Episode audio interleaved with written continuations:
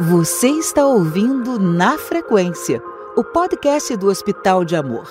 A cada episódio, discussões sobre assuntos do seu interesse: inovação, tecnologia, humanização e conhecimento.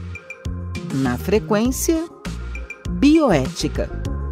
Em comemoração aos 50 anos da publicação do livro Bioética Uma Ponte para o Futuro. Você será provocado a pensar conosco sobre o futuro da humanidade. Sintonize-se e construa essa ponte para o futuro. Sejam todos bem-vindos para mais um episódio desta série sobre bioética.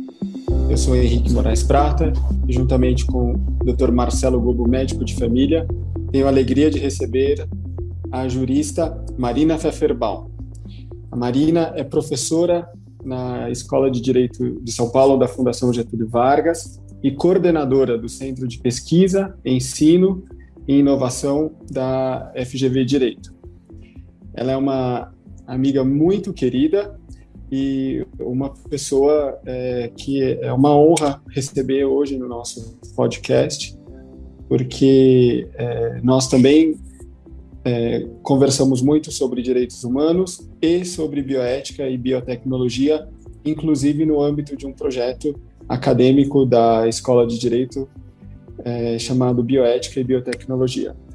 Marina, é, fico muito feliz em fazer esse podcast hoje junto com você e gostaria de te dar as boas-vindas em nome é, da equipe do podcast, mas de todos os pacientes e também da pesquisa e da pós-graduação do Hospital de Amor.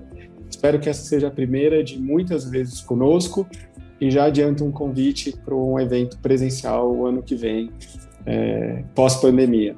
Né? Então, fico muito feliz, te dou as boas-vindas e é, gostaria que você fizesse uma apresentação do capítulo é, e já adianto para colocar minha primeira pergunta, que é, é nós nos conhecendo muito bem, qual você imagina que foi o ponto de conexão entre é, direitos humanos e o capítulo 13 do livro do Potter?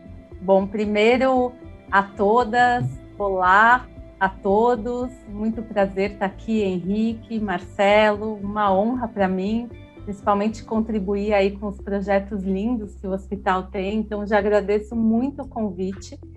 E, e, agradeço também a oportunidade de debater sobre esse capítulo tão desafiador, tão atual do livro. E aí, respondendo essa pergunta, né, talvez do porquê eu estou aqui, é, vou comentar um pouco sobre a minha trajetória e sobre como eu li esse capítulo a partir das minhas lentes.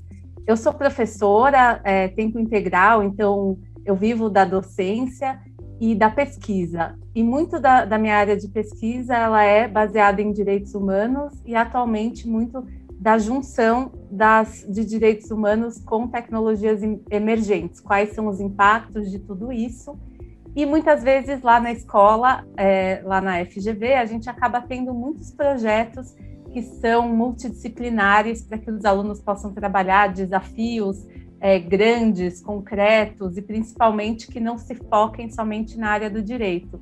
E, e esse semestre, o desafio interessante foi trabalhar bioética e biotecnologia e tivemos aí o prazer de contar com a ajuda do Henrique nessa história toda. Mas começando um pouco a falar é, sobre o capítulo e como ele mexeu comigo, vamos dizer como eu li ele, é, eu acho que, que o autor ele traz um dado muito da nossa realidade, que é essa diferença entre conhecimento e sabedoria. A gente tem né, muito conhecimento, é, sendo produzido, e em compensação, nossa sabedoria está cada vez menor, o que antigamente é, não era. Então, ele trabalha muito essa importância da gente olhar para a sabedoria de novo. E, e, algo que eu acho que, que chama muita atenção, principalmente, né, aqui a gente tem um médico para depois contar para a gente, eu conheço muito da área jurídica e o Henrique também, é essa realidade de uma alta produção que é uma produção muitas vezes não aplicada à realidade, que não responde aos problemas sociais reais, concretos, e se distancia cada vez mais, então, do entendimento do homem comum, do homem médio, não só porque é, a sociedade naturalmente vira hipercomplexa, que é algo que eu vou falar mais adiante, mas também é porque a gente não transforma essa ciência em ciência aplicada e sabedoria, como, como o autor fala. E eu diria que um exemplo é, clássico disso é se a gente for olhar os próprios programas de estrito senso. A gente produz muito material é, e, e, muitas vezes esse material ele nunca vai ser lido por ninguém. Se a gente andar pelas bibliotecas e ver aqueles montes de teses, é, podem ser interessantes, isso não, não, não é que não sejam, mas é, é, essa produção científica ela é cada vez mais específica e robusta. E, e, acho que uma das coisas que mais me marcou num elevador da FGV é quando eu subi o elevador com um aluno de mestrado e ele falou assim: Puxa, professora, eu descobri uma coisa.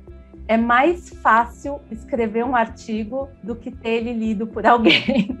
E aí eu achei tão marcante assim, e me veio na hora quando eu li esse capítulo do, do livro, é, pensando nesse aluno e nessa experiência.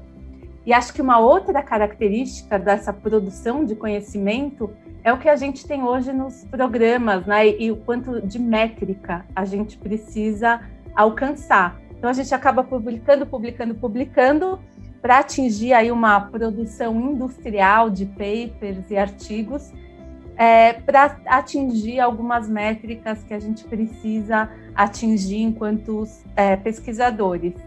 Isso me remete muito aí, né, uma sociedade de performance que a gente tem, que é, ela é muito bem definida. Não sei se vocês já leram um livro, mas se, se não leram esse livro, vale muito a pena, que é Sociedade do Cansaço. E é, é de um autor que se chama Byung-Chul Han, ele é um chinês, então não saberia dizer, mas ele mora na Alemanha e, e, produz muita coisa interessante. E esse livro, Sociedade do Cansaço, eu acho que ele mostra muito essa sociedade da performance. Então, a gente precisa performar, performar, performar, sempre para atingir uma métrica que ele fala que é a métrica do é, o céu é o limite, é, frases como essas, né? Você pode tudo. E, na verdade, a vida não é assim, né? A gente não, não, não pode tudo, o céu não é o limite. Então, a gente tem a vida concreta e real e isso só traz frustração. Ele fala, isso só gera seres humanos frustrados e deprimidos, porque a gente nunca atinge essas métricas. E, e eu acho muito interessante as colocações deles, então me lembrou muito esse texto também, essa relação é, com, com essa produção dele. E aí, então, mas voltando a essa questão né, é, da ciência, né? Então, a ciência, ela produz, produz, produz, e muitas vezes é, não tem é, sabedoria suficiente. Mas o que, que acontece? Eu acho que a gente está numa sociedade hiper, ultra complexa. Se a gente olhar é, para cada um dos sistemas sociais, por exemplo, pode ser o direito, a medicina, é, a arte. Se eu for num desfile de moda, se vocês virem um desfile de moda, eu olho para aquelas roupas, as pessoas, eu não tenho um olhar crítico. Eu olho e falo, nossa, o que, que é esse bolo andante na minha frente? O que, que é essa roupa, meu Deus?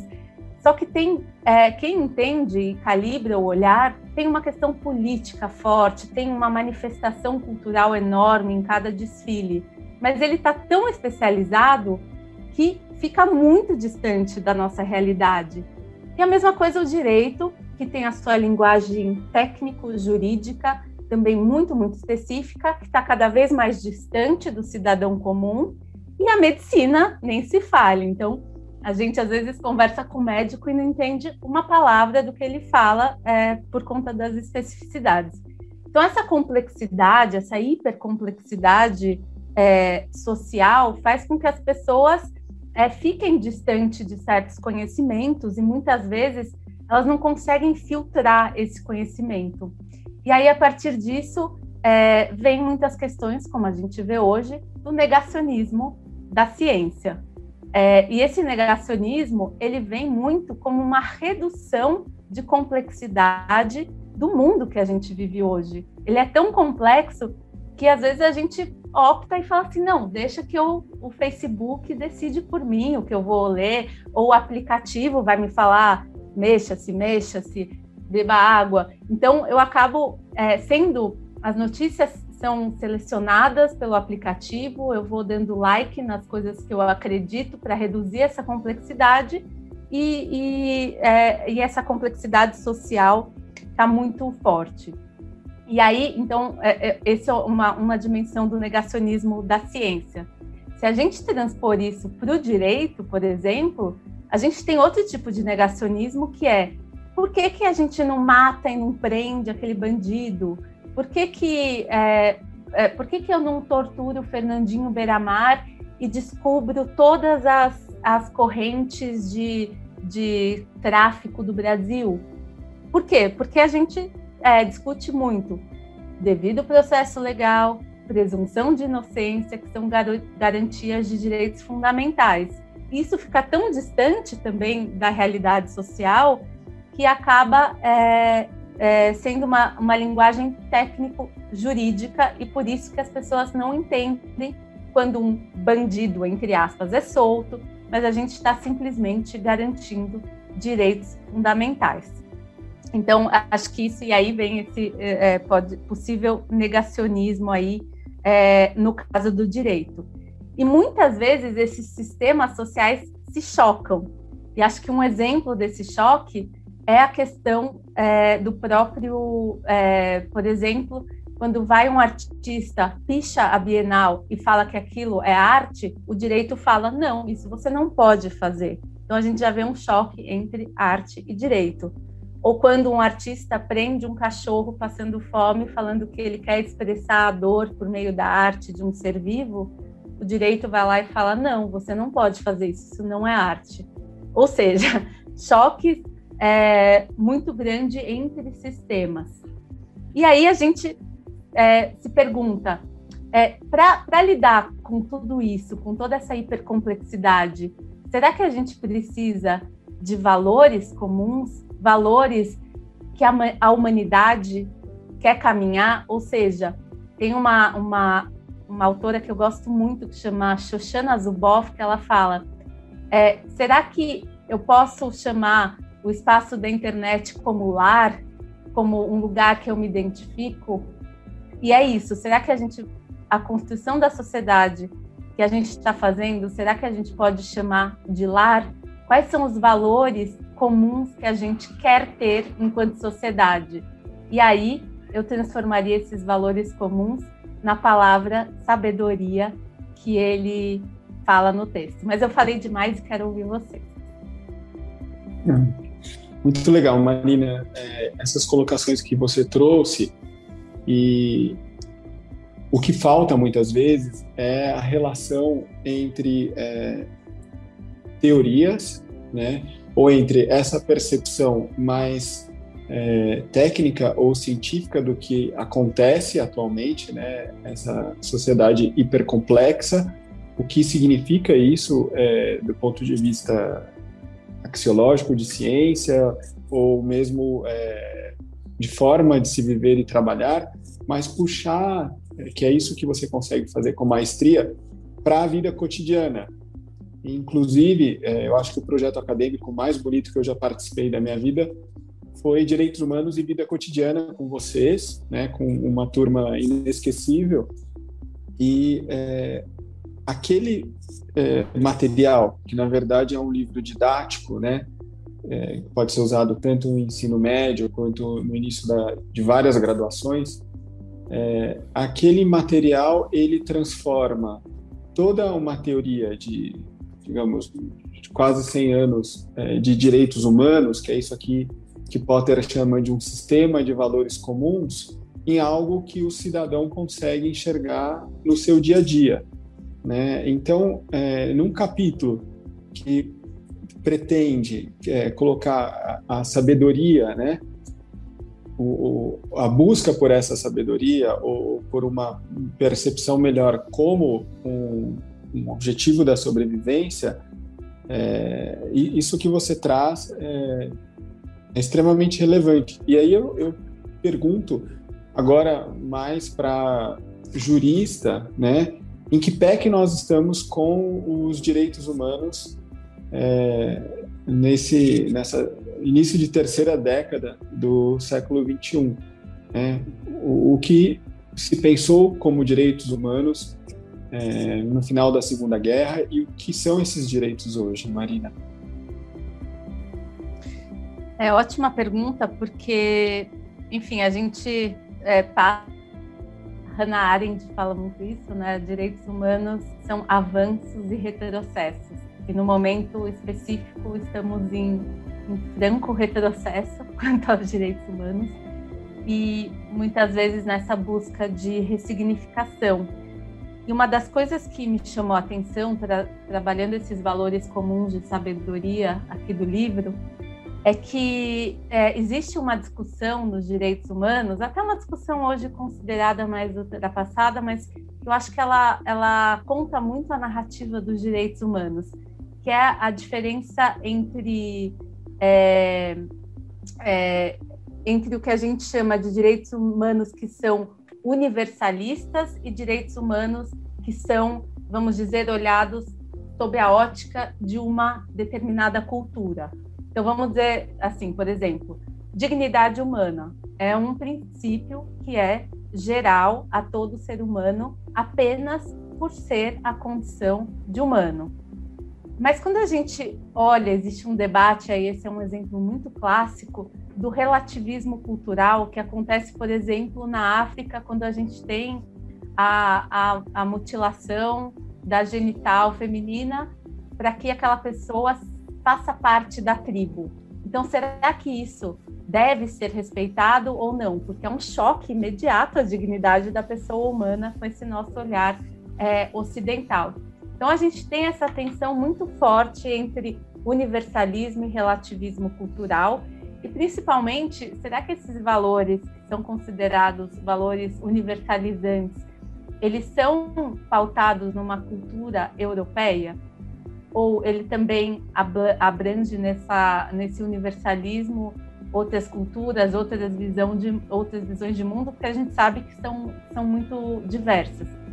E uma resposta que eu acho que é, é bem interessante, mas ainda é um desafio muito grande, é que a gente fala muito em pluralismo.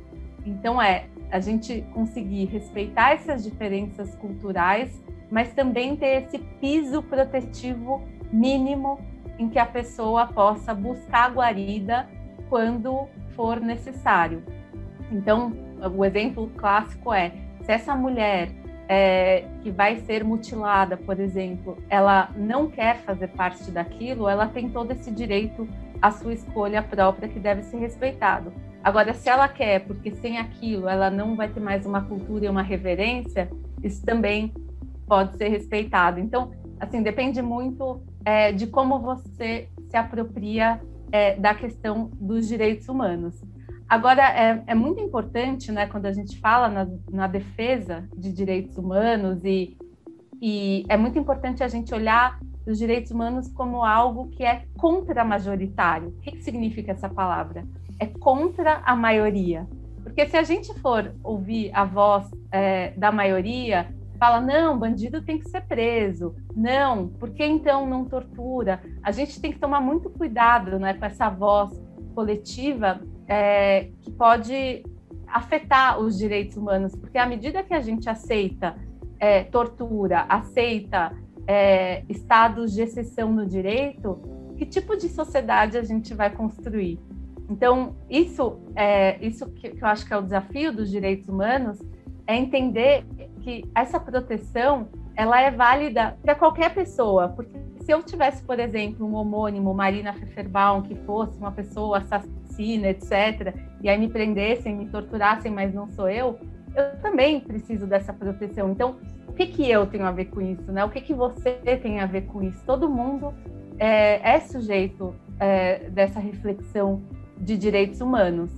Por isso que eu acho que quando um Estado é, como o Brasil, que tem um líder político que não respeita direitos humanos, e a gente está imerso nessa hipercomplexidade, como eu falei, em que as pessoas estão se sentem distantes da ciência, se sentem distantes da linguagem jurídica, se sentem distantes de tudo isso, elas acabam olhando se aquele meu líder político está falando isso, que a cloroquina é a solução, é isso. Ele é meu líder, né? Então ele reduziu a complexidade para mim.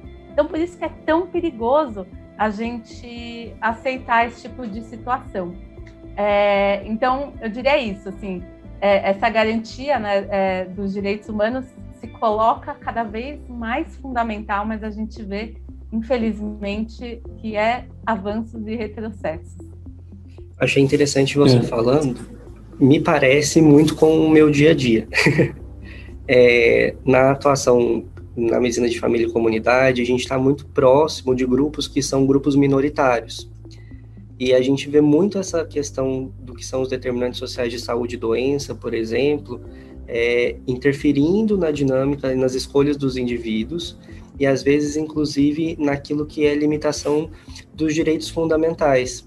Às vezes, até uma questão em relação à tomada de consciência para fazer escolhas que você se pergunta: será que o indivíduo consegue ter autonomia plena para poder fazer escolha com base naquilo que ele conhece, na visão de mundo que ele tem? e o quanto aquele momento de consulta, por exemplo, em que uma pessoa que está fora daquele sistema de cultura, fora daquelas é, pequenas é, sutilezas que fazem o que é o conceito de verdade para aquele indivíduo, aquilo que é aceitável ou não naquele sistema cultural, para poder fazer uma orientação médica. Isso é, dentro da medicina de família e comunidade, um dos temas mais complexos, e que é justamente a competência cultural. Eu já tive a experiência de atuar é, como médico em vários tipos de culturas diferentes, inclusive em, em culturas é, do continente africano, e é extremamente interessante a gente poder comparar justamente essas verdades e essas sutilezas. Você foi falando sobre o conceito de dignidade e eu fui me lembrando da minha atuação lá e pensando quando eu cheguei para poder fazer a, o atendimento, eu ficava pensando justamente no quanto aquilo era é, um choque para minha realidade, para minha visão do que era dignidade em relação ao que eu tinha me deparado. Mas que lá era totalmente aceitável e que se você fosse entrando dentro do sistema e daquela matriz cultural, você entenderia de onde vem aquilo e passaria a aceitar e entender que é, a realidade que a gente conhece, né, é, que é muito influenciada pela questão da cultura europeia, ela é diferente de outros sistemas de pensamento, né? E ser, e ser diferente não quer dizer é, ter mais valor, menos valor, ser certo ou errado, é simplesmente uma questão de diferença. É, essa discussão que vocês trouxeram, é, ela aparece muito na avaliação de percepção de, de usuário, entre aspas, né, de termo de consentimento livre e esclarecido. Porque é, é um momento é, solene, digamos, é, ou um momento no qual você tem muito presente é, profissional de saúde, né, um, um conhecimento técnico e o leigo, mas esse leigo ele não é sempre igual, ele é um leigo dentro de um sistema cultural muito específico. É, e o, o, que torna é, essa percepção do que é a avaliação sobre a informação passada e a autorização para um procedimento médico é, quase impossível, né? E aí nós precisamos, é, até do ponto de vista jurídico, de ficção, né? Trabalhar com algum reducionismo na percepção dessa concordância para conseguir avançar.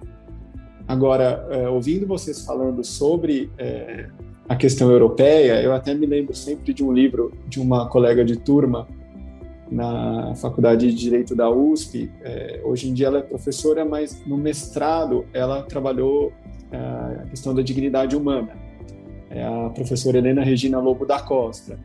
E ela explica muito bem o que foi esse conceito, né, que é um conceito é, que foi criado pelos americanos quando é, fizeram, entre aspas, é, a, a, lei fundamental alemã, e o que isso significou, o que se desenvolveu do conceito na Alemanha e o quanto não é um princípio auto-aplicável, digamos, como um, um argumento é, é, por si só. E aí eu acho interessante, e a Marina conhece melhor do que eu essas decisões, várias decisões é, se, estão se tornando cada vez mais interessantes, seja no tribunal, na corte de Estrasburgo ou mesmo em cortes é, constitucionais nos diferentes países da União Europeia, porque as decisões em direitos humanos vêm sendo revistas, né? Por exemplo, a questão do véu, que é uma questão que eu acompanhei bastante quando eu estudava na Alemanha, o uso ou não do véu em sala de aula, né? Vai sendo modificada na Alemanha, na França e outros países. Isso que é interessante, é essa riqueza de você dar passos né, e é, avançar, refletir, corrigir direções, decidir novamente, avançar, e é isso que falta no Brasil, né? Existe uma paralisia, como eu sempre falo, é, do legislativo como um todo, no que se refere a temas de bioética, né, ou temas complexos. É, existe uma agenda completamente ultrapassada no Brasil. A gente, eu sempre digo que a gente está na época da televisão branco e preto, o mundo discutindo o 8K da bioética e a gente discutindo é, a MFM, né?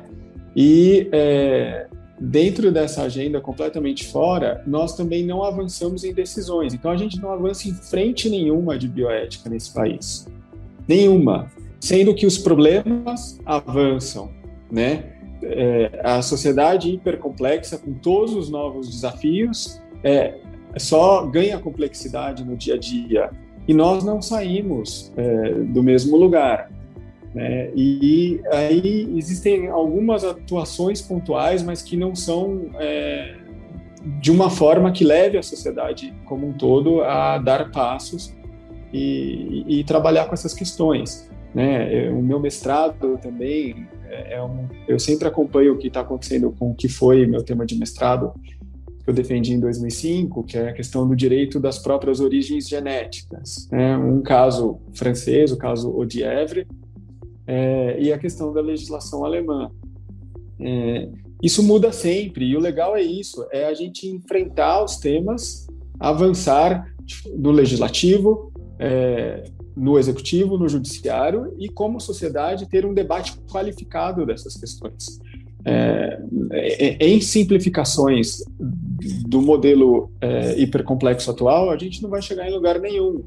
E o que acontece hoje no Brasil é, se a gente pegar a produção acadêmica, por mais que se possa criticar, e a Marina sabe que eu sou um, um grande crítico dessas produções é, estéreis, digamos, mas a qualidade acadêmica, ela, do ponto de vista é, cultural, sociológico, né, isso eu falo até como ex-aluno da FEFELESH, ela, ela decai, ela não melhora. Né? O, o que nós temos de produção hoje é, sobre reflexões sobre o Brasil, digamos, é pior do que era na década de 80, 70.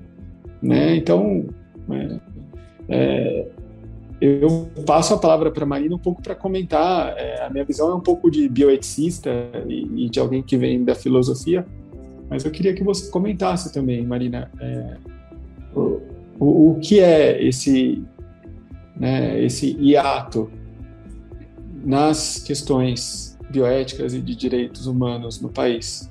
E esse hiato, ele é brasileiro ou ele é geral?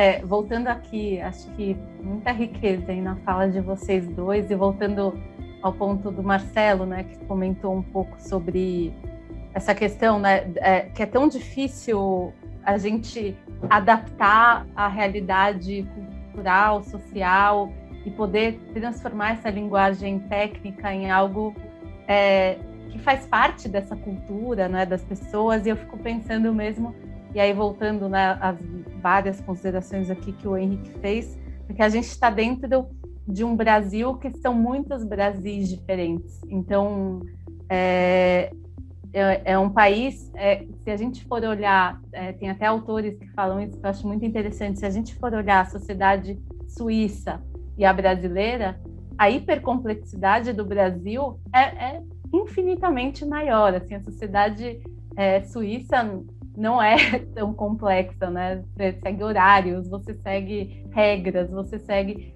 E aqui no Brasil a gente tem uma multi, é, uma pluralidade de tantas coisas, né? E tanta diferença social, desigualdade, é, que, que isso torna as coisas muito mais difíceis. E da sua fala, Henrique, eu, eu me remeto muito a essa questão de como é difícil também nesses países é, em desenvolvimento, como é o caso do Brasil, continente africano, né, de muitos países no continente africano, de ter, de fato, a efetividade dos direitos humanos, né? Porque a gente sempre vê até uma tensão das, do próprio entendimento do que são direitos humanos aqui no Brasil, em choque até com, com diretrizes internacionais.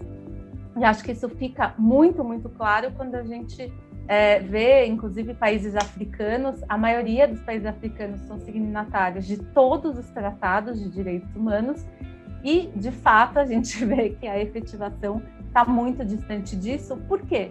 Porque a gente não tem democracias sólidas, né? A gente tem é, ou democracias recém-conquistadas é, ou é, democracias ainda em construção, como é até o caso do Brasil. A gente vê isso hoje, a gente tem instituições fortes, mas a gente tem visto muito abalo institucional é, por conta de questões aí de direitos humanos. E nessa dimensão, nessa seara internacional, é até interessante que aí este foi o meu doutorado, que trabalhou essas questões de, de como que a gente efetiva direitos humanos quando eles não são efetivados nessa esfera internacional. E algo que foi muito interessante, que eu relaciono assim diretamente ao texto também, é que, é, é que as comunidades de integração regional, principalmente na África, que são comunidades como, é, como a gente tem o Mercosul, que hoje não, é super apagadinho, né? mas é, na África essas comunidades de integração regional são mais fortes, elas conseguem é, definir e pautar direitos humanos. Por quê? Porque elas dão sanções econômicas. E aí o autor ele fala claramente no texto dele que ele não vai analisar a dimensão econômica da questão no, no, no, no texto. E aí eu achei muito interessante é, pensar nisso, porque o Habermas, também que é um autor é, muito conhecido, ele, sempre, ele fala que a economia é tão forte, tão forte, que ela colonizou já o mundo da vida. Então, as pautas de agenda econômica acabam é, muitas vezes se sobressaindo aos outros sistemas que não são econômicos. Então, isso, isso me chamou bastante é, atenção. E aí, acho que, que é, para terminar essa análise, né, acho que eu li um texto recente que me impactou demais, que ele falava muito é, de como o direito está sempre atrás de inovações, sempre atrás de, das mudanças sociais, né? Isso é um clássico do direito que a gente sempre é, discute, mas como que a gente precisa inverter essa lógica, né, de inovações, isso para produções que a gente faz em, em biotecnologia ou ou até mesmo em, em outras inovações sociais com relação à, à, própria tecnologia, que seja, mas que a gente tem que olhar algo que ele chamou de soft ethics, que é, é algo muito que, que olha para além é, da questão ética propriamente dita, que ele olha, será que essa inovação, essa, essa questão vai causar mais desigualdade social? Será que essa outra questão vai, vai, vai tratar um desequilíbrio ambiental maior? Será que então você vai é, reduzindo e cortando várias coisas para chegar nessa soft ethics? E até de certa maneira ele fala é uma matemática tão difícil que talvez isso seja possível só na Europa trabalhar com, com essas, essas dimensões aí é, é, tão fechadas de ética, mas é um pouco aquilo, né? Para onde que a gente quer caminhar? Que mundo que a gente quer construir para chamar de nosso lar, né, no futuro?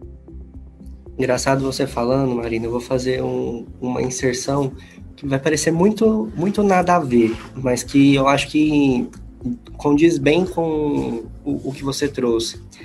Na década de 80, quando eles lançaram a, série do Star Trek, ela foi um grande avanço em algumas discussões no ambiente cultural pop, por conta de algumas provocações que ela fazia. E dentre as diretivas que essa série propõe é que nos, entre os personagens, para você poder ter intervenção em um dos mundos que eles iam explorar, era necessário que houvesse uma equivalência tecnológica, em que você não poderia intervir em uma cultura se eles não conseguissem atingir o mesmo patamar é, de desenvolvimento tecnológico do que os, os, exploradores que estavam tentando garantir ali o equilíbrio entre as nações e as diversas culturas.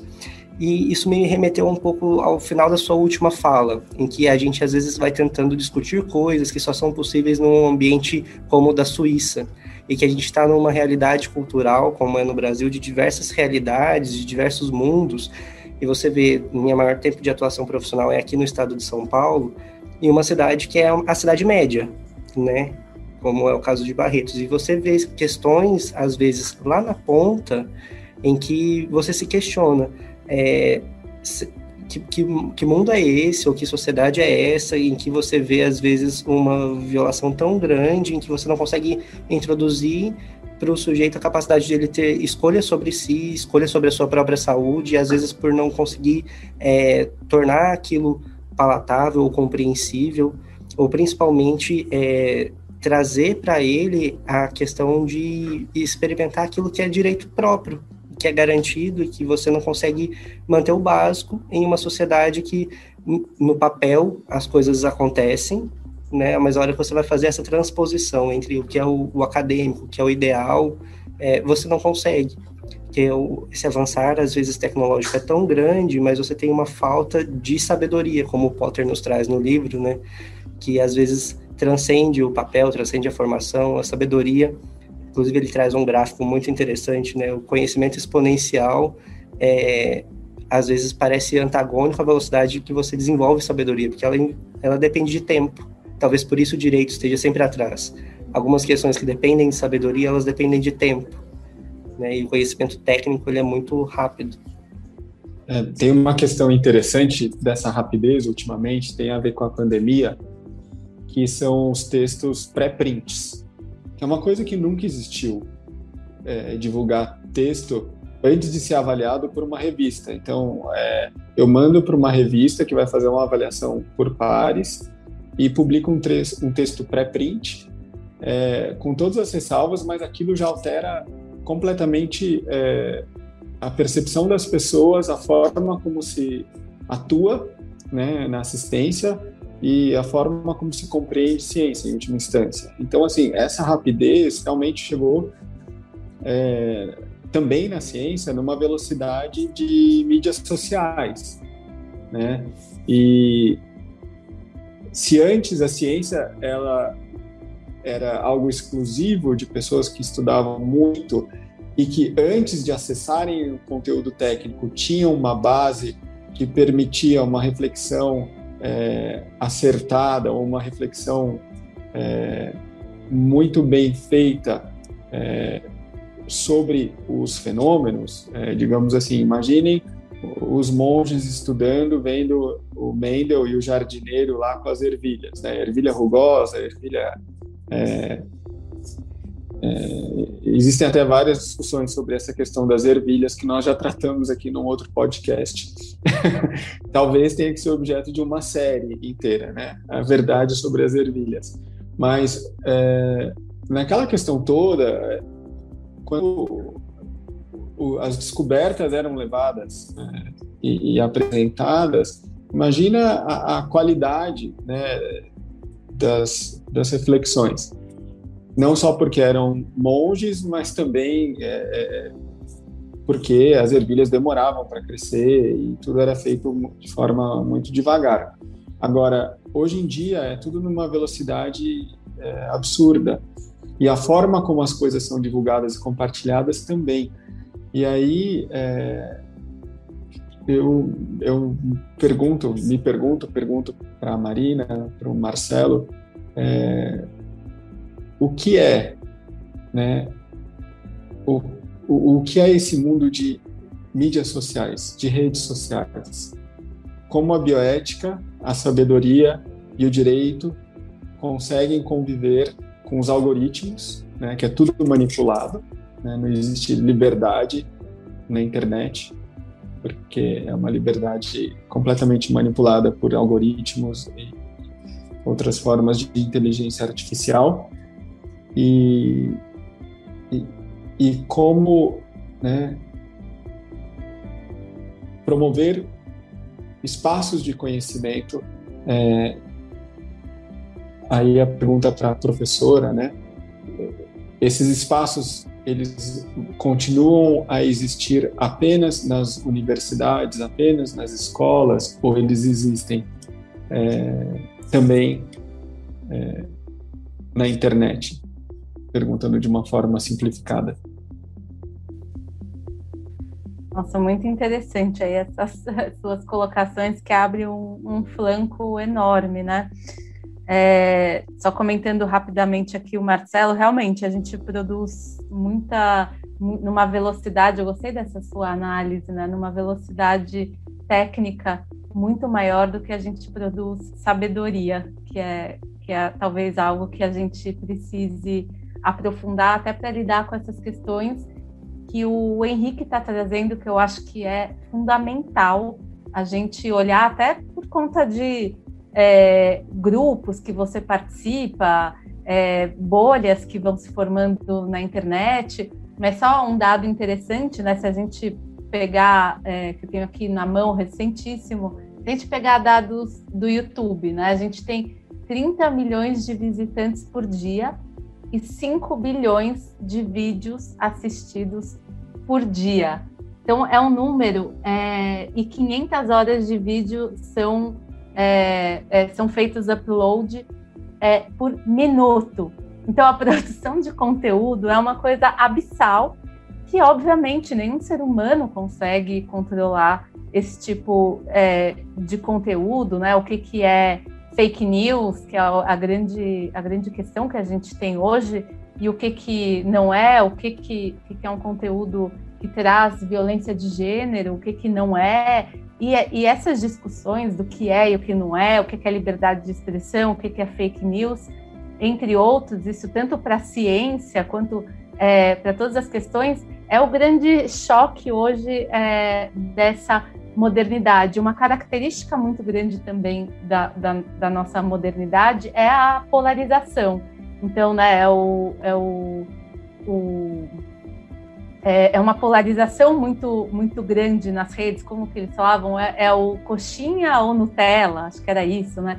Enfim, tudo é polarizado. Então, se você gosta do político X, você é X, taxado como X, Y, isso. Então, a polarização é a característica aqui é, do nosso tempo. E se eu não gosto do que você pensa, eu te excluo da minha rede, tudo bem. Então, se eu olhar o meu Facebook, ele é um maravilhoso mundo é, dos comunistas, dos direitos humanos, enfim, porque eu treinei meu Facebook para isso, né? Não estou me orgulhando disso, não.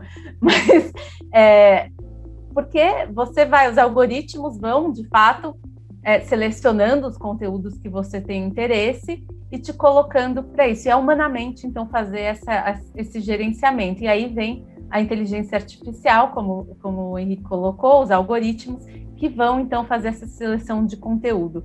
Mas o que, que acontece? Além dessa que eu acabei de falar, é, dessa definição propriamente dita, que é complexa, do que é liberdade de expressão, o que é discurso de ódio, entre outras coisas, a gente também tem é, construção de muitos vieses, porque o grande problema da tecnologia é que ela amplifica é, as, as, potencialidades negativas da sociedade.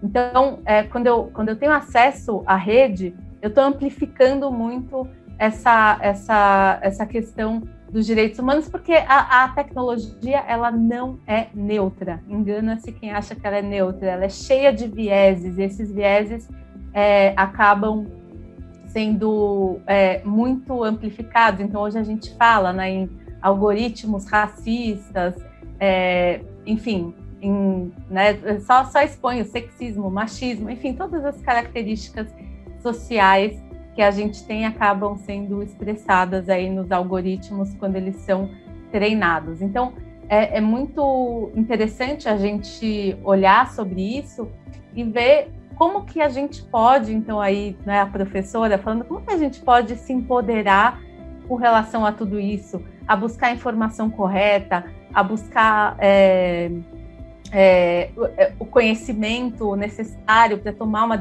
uma determinada decisão. E aí tem uma coisa que a gente tem discutido muito na escola e discutido no âmbito universitário, não é nenhuma discussão só do direito, é formação de digital citizen, de, é, cidad, é, de cidadania digital. Porque hoje, em todas as áreas, qualquer que seja, eu acho que o direito ele é o mais atrasado de todos, porque hoje em medicina você tem o robô operando, né? É, você trabalha com dados, você tem é, diagnósticos e diagnósticos feitos por inteligência artificial que o médico valida ou discorda, enfim, você é, o impacto da tecnologia é monstruoso na área médica. No direito, isso também está se tornando uma realidade. Então, é, a gente tem cada vez mais é, para petições simples, coisas simples, a gente tem até sites que falam do not pay lawyers, é, não pague né, um advogado que é por meio de perguntas e respostas, ele te cospe peças né, jurídicas, principalmente para casos simples.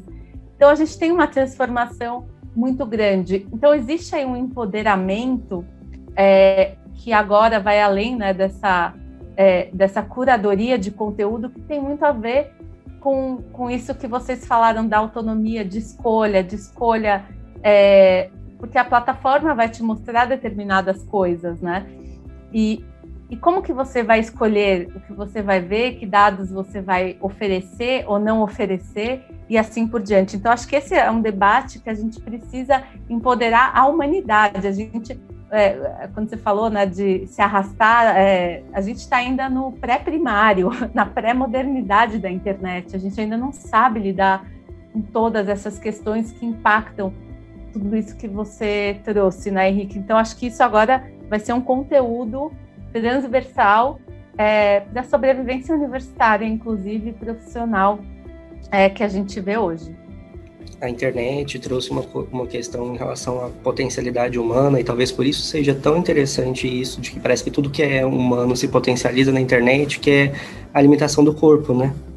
Você tem uma questão de poder se expressar e de expressar o seu conteúdo humano sem a limitação que o corpo impõe né? E, e, isso gera uma sensação de potência muito grande, né? Se você pensar que quando Gutenberg foi fazer a primeira a primeira versão da Bíblia impressa, ele gastou cinco anos, você consegue gerar um, um conteúdo, um material que vai ser disperso e que vai permanecer ali enquanto a rede for possível de, de manter em, em minutos. Então, aquilo que é a, a, o seu potencial, aquilo que você acabou de produzir, que às vezes foi o impulso daquele minuto que vai cair dentro do algoritmo, vai nutrir a sua bolha e vai tornar o seu recorte de realidade ou de verdade reforçado é extremamente rápido, né? É, o, o, que o livro fez com a humanidade e arrastou a gente até aqui em relação a conhecimento, informações, ideias e pensamentos de modo diferente, a internet potencializa ao máximo. E, e é um, um, martelo, né? Você constrói coisas e você mata pessoas com um, um martelo, né? A, a, ferramenta está posta, a utilidade você define, né? E é, é justamente a sabedoria que vai te permitir ter ou não um, um melhor recorte ou aplicação da ferramenta. É maravilhoso esse último comentário, porque inclusive tem uma autora que está fazendo muito sucesso, ela é uma cientista de dados que chama Cat O'Neill, e o, o, o livro dela chama Algoritmos como Destruição, é, destruição em massa, sei lá, que é, é bem como armas de como armas de destruição em massa. Então é, é, bem isso que você falou, assim, é, a potência de estudo é, é muito grande. E, e essa, essa rapidez que a informação circula, que as coisas estão acontecendo, acho que uma coisa muito, entre aspas, engraçada que aconteceu na própria GV é, acho que todo mundo vai falar do desafio FGV, da Gabi da FGV, que em um único dia ela virou a potência máxima de influencer na internet. Então, assim, é uma coisa é, maluca que a gente vive é, socialmente e o quanto que, que a gente precisa da sabedoria para lidar com tudo isso e, e como que a gente vai nutrir essa sabedoria, porque informação a gente tem de milhões. É, conhecimento científico não aplicado, também a gente já conversou aqui que a gente tem a dar com rodo. É, como que a gente vai construir sabedoria para resolver todas essas questões tão, tão hipercomplexas que a gente tem hoje? Acho que, para mim, é o marco do capítulo é, ficou esse legado muito forte, assim, que eu achei sensacional. Marina, é maravilhoso isso que você falou. E, embora você tenha colocado a questão, eu devolvo e pergunto: é, quais ações futuras? Né? O Potter termina é, o livro com uma pergunta: né? será que a mudança chegará a tempo? É, quais ações futuras agora? numa época, ou melhor, num momento muito preciso, né, em que o mundo inteiro está reunido, inclusive discutindo uma das maiores questões bioéticas, que são as questões de meio ambiente né, e o clima, porque na toada atual a, sobrevivência da espécie ela se torna impossível. Né? Então, quais ações futuras? Olha, Henrique, eu acho que você viu que eu te mandei uma mensagem falando que estamos perdidos, né? Quando eu terminei de ler o texto. Então, acho muito importante a gente é, olhar para esse texto e ver o quão a gente realmente está, é, ele fala claramente isso, né? O quanto que a gente está tá lascado no sentido de a gente já deteriorou o meio ambiente num nível assim absurdo e a gente continua tendo poucas ações para evitar isso, para recuperar isso e é o que você falou nessa toada, aonde a gente vai chegar? A gente vai realmente acabar com a humanidade, assim. E não é só ele que fala isso, né? Essa autora é, que eu falei da Xoxana, olhando até para as questões de internet, o que, que essa potência vai fazer com a humanidade? Também ela fala em destruição da humanidade. Então, é, a gente tem ouvido isso muito na, na, na, área acadêmica. Mas aí a gente tem que se filiar também ao que, que a gente, que olhar de vida a gente quer ter e que atitude de mundo a gente quer ter. E eu acho que é muito importante, aí não, não sendo é, aplaudindo esse ponto do texto, é que a gente precisa ter esses valores de conduta, de que mundo a gente quer construir. A gente precisa conversar sobre isso, a gente precisa ver é, essa internet que a gente está construindo, ela na mão de quatro, cinco empresas, é o que a gente quer? É, enfim, essas decisões é, bioéticas está é, na mão de quem? Enfim, a gente precisa discutir isso, mas dar condições, que eu acho que é o mais lindo dos textos do Amartya Sen, que é condição de agente, esse termo que ele usa, que é justamente dar as condições para que as pessoas possam tomar decisões. Porque quando elas não tomam decisões, elas não têm liberdade.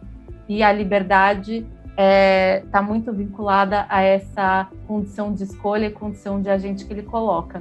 E eu acho que é isso que falta. Na verdade, falta esse empoderamento, empoderamento dos países em desenvolvimento, dessa relação do sul global com o norte global, da gente poder trabalhar isso de uma maneira mais efetiva e ter uma reflexão crítica. Crítica desde, será que eu, brasileira, é, ou chinês lá na China, que está fornecendo um bilhão de dados para o norte global, isso é justo? Isso é ético? Então, é, de novo, é voltar para as questões da sabedoria enquanto sociedade e ver que mundo que a gente quer construir, porque senão realmente é, vai ser uma destruição da humanidade. Mas a gente quer terminar aqui em, em alta e não em baixa, então, vamos acreditar e trabalhar para que a gente possa realmente dar condição de agente para cada indivíduo.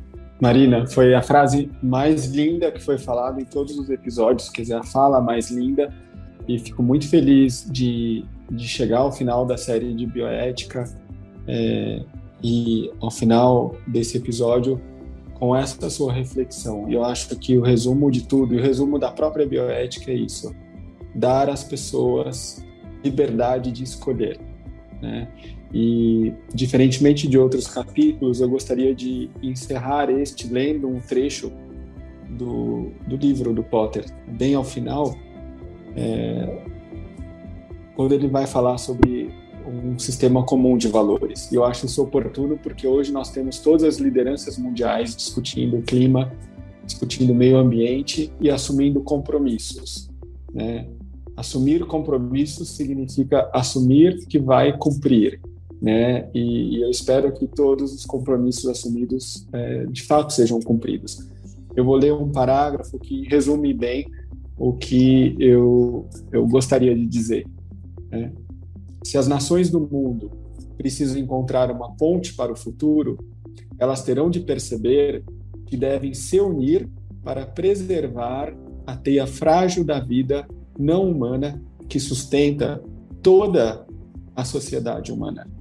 A partir deste momento, estamos lutando uma guerra desesperada pela sobrevivência e não podemos ceder aos ataques fratricidas para manter os sistemas de valores que já não podem mais ser relevantes. Não podemos continuar mantendo valores que não são mais relevantes no mundo atual. É muito importante e urgente uma discussão desses valores e reitero aqui que ouçam novamente os últimos é, dez minutos, porque é, o que a Marina Pfefferbaum acabou de dizer é, é, talvez a maior reflexão bioética feita nos últimos anos é, no Brasil ou, ou, talvez no mundo. Eu agradeço a todos os ouvintes por terem é, estado conosco ao longo de 13 episódios. É, agradeço ao Dr. Marcelo Gobo, médico de família, que foi um grande amigo ao longo de todos os programas e espero que em próximas séries também de bioética e filosofia. E hoje, especialmente, agradeço a uma grande amiga, é, grande jurista, pensadora, professora e coordenadora da Escola de Direito de São Paulo da Fundação Getúlio Vargas, Marina Pfefferbaum, por ter feito essa que, de fato, foi a maior reflexão bioética é, deste século no Brasil, com certeza. Continuem conosco, novos programas virão, novos podcasts e eu espero que nós tenhamos com os eventos presenciais, grandes eventos de bioética no hospital é, e inauguremos uma série de reflexões sobre o futuro do homem. Muito obrigado, agradeço também a toda a equipe de comunicação do hospital. Um abraço a todos.